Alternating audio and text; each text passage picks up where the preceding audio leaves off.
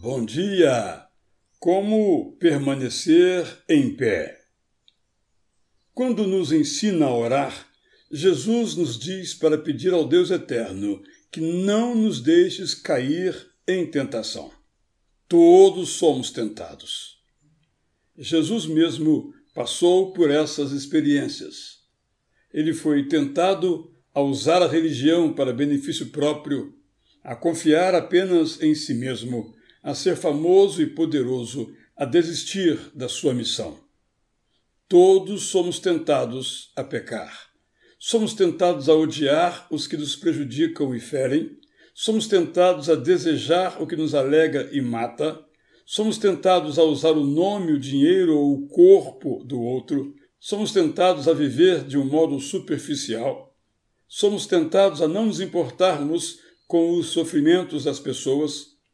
Somos tentados a desistir de nossa missão, trocando-a pelo vazio.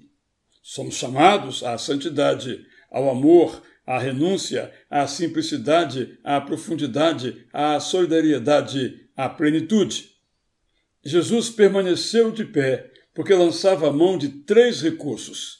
Citava trechos da Bíblia de cor, orava sem cessar e meditava nas promessas do Deus eterno para ele. Não temos que pedir para não sermos tentados, mas para não cairmos.